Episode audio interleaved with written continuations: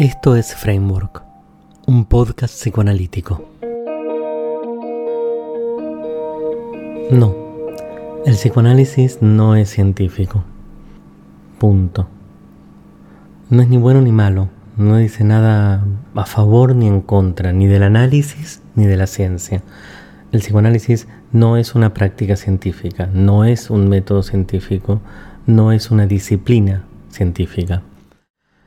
Eh, en cierto momento Bion estaba en Roma dando unos seminarios y una persona le levanta la mano y le dice que no entiende cómo puede pensarse un hecho particular que tuvo lugar durante una sesión con un paciente, quiere pedirle ayuda mm, para ver cómo puede él entender una situación que sucedió después de que él mismo, el analista, hubiera recibido una noticia mm, entristecedora, eh, desahuciante.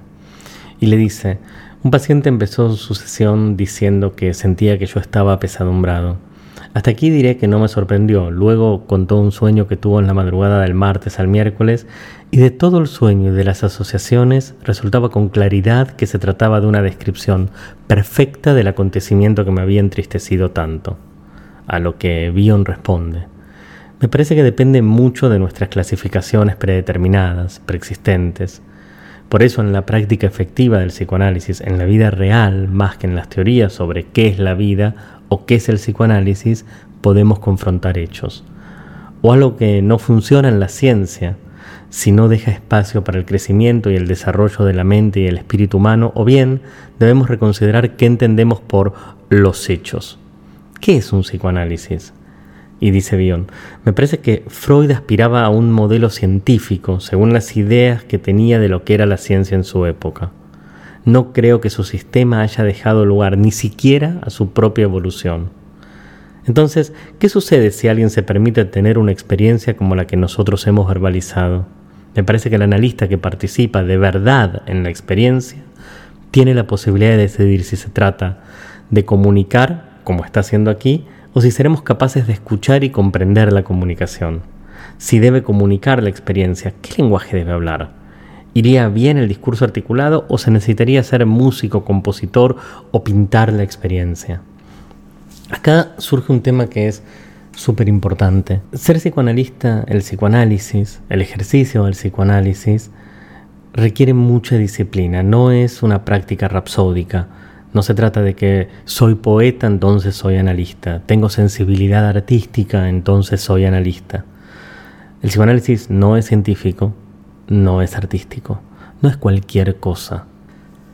Es un método, es una práctica, es un ejercicio que requiere mucha disciplina y concentración. Gran parte del método científico está basado en la capacidad de poder abstraer experiencias que sean capaces, pasibles de ser reproducidas experimentalmente con cierto marco regulatorio inicial. No hay nada repetible en análisis. Cada experiencia es única. No utilizamos hipótesis, no descubrimos hechos, no tenemos una base axiomática sobre la que construir. Y esta es quizás gran parte del problema aspiracional del psicoanálisis clásico que pretende hacer de las teorías psicoanalíticas teorías científicas. Esto se termina convirtiendo en la más de las veces en un obstáculo enorme para el crecimiento del psicoanálisis y para las posibilidades prácticas de ejercicio del psicoanálisis por parte de los analistas. Es más, hubo, hubieron enormes discusiones sumamente interesantes entre dos de los más grandes epistemólogos de Argentina, Mario Bunge y Gregorio Klimovsky.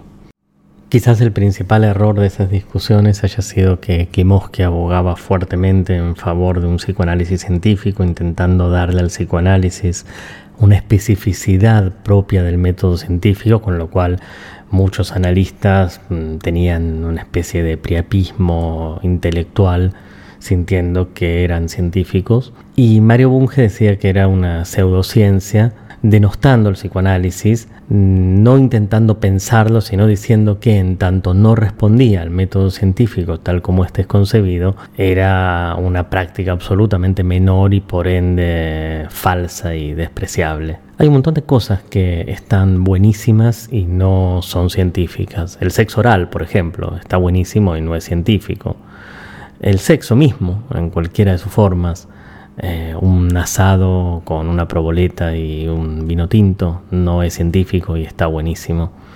Eh, un viaje por ruta, eh, escuchar música, el amor en todas sus maneras son expresiones de belleza, de cosas que sirven, que son útiles, que enriquecen, que favorecen el crecimiento y no son científicas. Quizás Mm, parte de lo que depara eh, el futuro para nosotros, psicoanalistas, sea dejar de intentar tramitar la ciudadanía en el mundo científico para el psicoanálisis y entender que el psicoanálisis es psicoanálisis y que con eso basta. Nunca, jamás escuché a un físico o a un químico intentar que la física o la química sean psicoanalíticos. Jamás. ¿Por qué?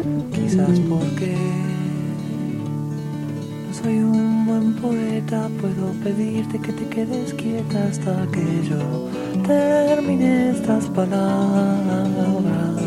Porque nosotros sí estamos pretendiendo todo el tiempo que el psicoanálisis sea una práctica científica? Los motivos eh, políticos y económicos que subyacen a ese afán vamos a dejarlos de lado porque me parecen marginales, intrascendentes y que hablan más de la pequeñez de la arrogancia humana que de otra cosa. El psicoanálisis es una práctica con peso propio, que tiene una disciplina, que tiene un método y que tiene unas bases reguladas que en lo personal me gusta enmarcar dentro de un framework en el cual existe una coherencia para ese ejercicio.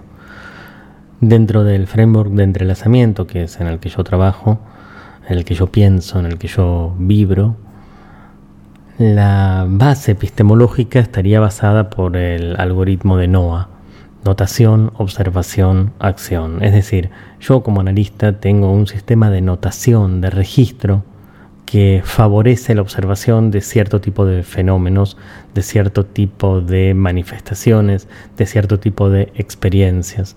Fíjense que no estoy diciendo hechos para no caer en la trampa ontologicista. Podría decir hechos, pero requiere un refinamiento mayor a qué me refiero con hechos. En este sentido, la forma en la cual yo registro el sistema de notación que tengo favorece lo que puedo observar. Por ejemplo, un lacaniano no va a ser capaz de observar la fantasía inconsciente o el mundo interno. Y ni un lacaniano perteneciente a un framework estructural o un kleiniano perteneciente a un framework objetal va a ser capaz de observar la experiencia emocional de la que habla Bion o un proceso transformacional o un cambio catastrófico porque no tienen ese sistema de registro. Ahora, con el sistema de registro, por ejemplo, cambio catastrófico, transformación, experiencia emocional, yo soy capaz de observar algo. No eso, sino algo.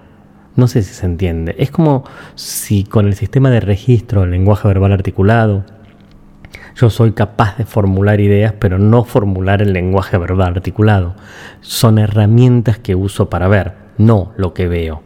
Así como un telescopio favorece la observación, del universo profundo y un microscopio de las unidades atómicas y si lo presionamos con algún tipo de tecnología, incluso subatómicas de la materia, eh, no es que observo el instrumento, que esa es la diferencia entre el pensamiento teórico ontológico y el tipo de pensamiento matricial instrumental que se propone en el framework de entrelazamiento la manera en la que registro, el sistema de registro que tengo, el sistema de notación que uso, que mm, está implicado factorialmente, que favorece factorialmente una observación, termina favoreciendo factorialmente también una acción, que es la manera en la cual yo me aproximo al ejercicio de esa práctica.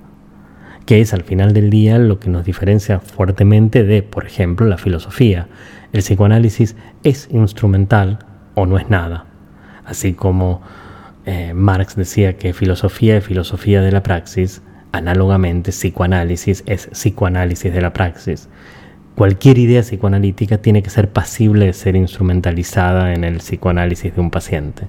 Si no, se convierte en filosofía. Si no, es, forma parte de ese enorme onanismo intelectual al que tan propensos somos. Basta ir con cierta regularidad a los meetings, a las tertulias eh, cientificoides, pretenciosas que los psicoanalistas solemos organizar y frecuentar para saber eh, el afán casi rústico que tenemos de desarrollar teorías abstractas que no terminan siendo instrumentalizables, operacionalizables eh, dentro de lo que es el discurrir de una sesión de psicoanálisis. No, el psicoanálisis no es científico, el psicoanálisis es una práctica disciplinada. Y esto no habla mal del psicoanálisis, esto no habla mal de la ciencia, pero es importante diferenciarlo. No somos científicos, somos psicoanalistas.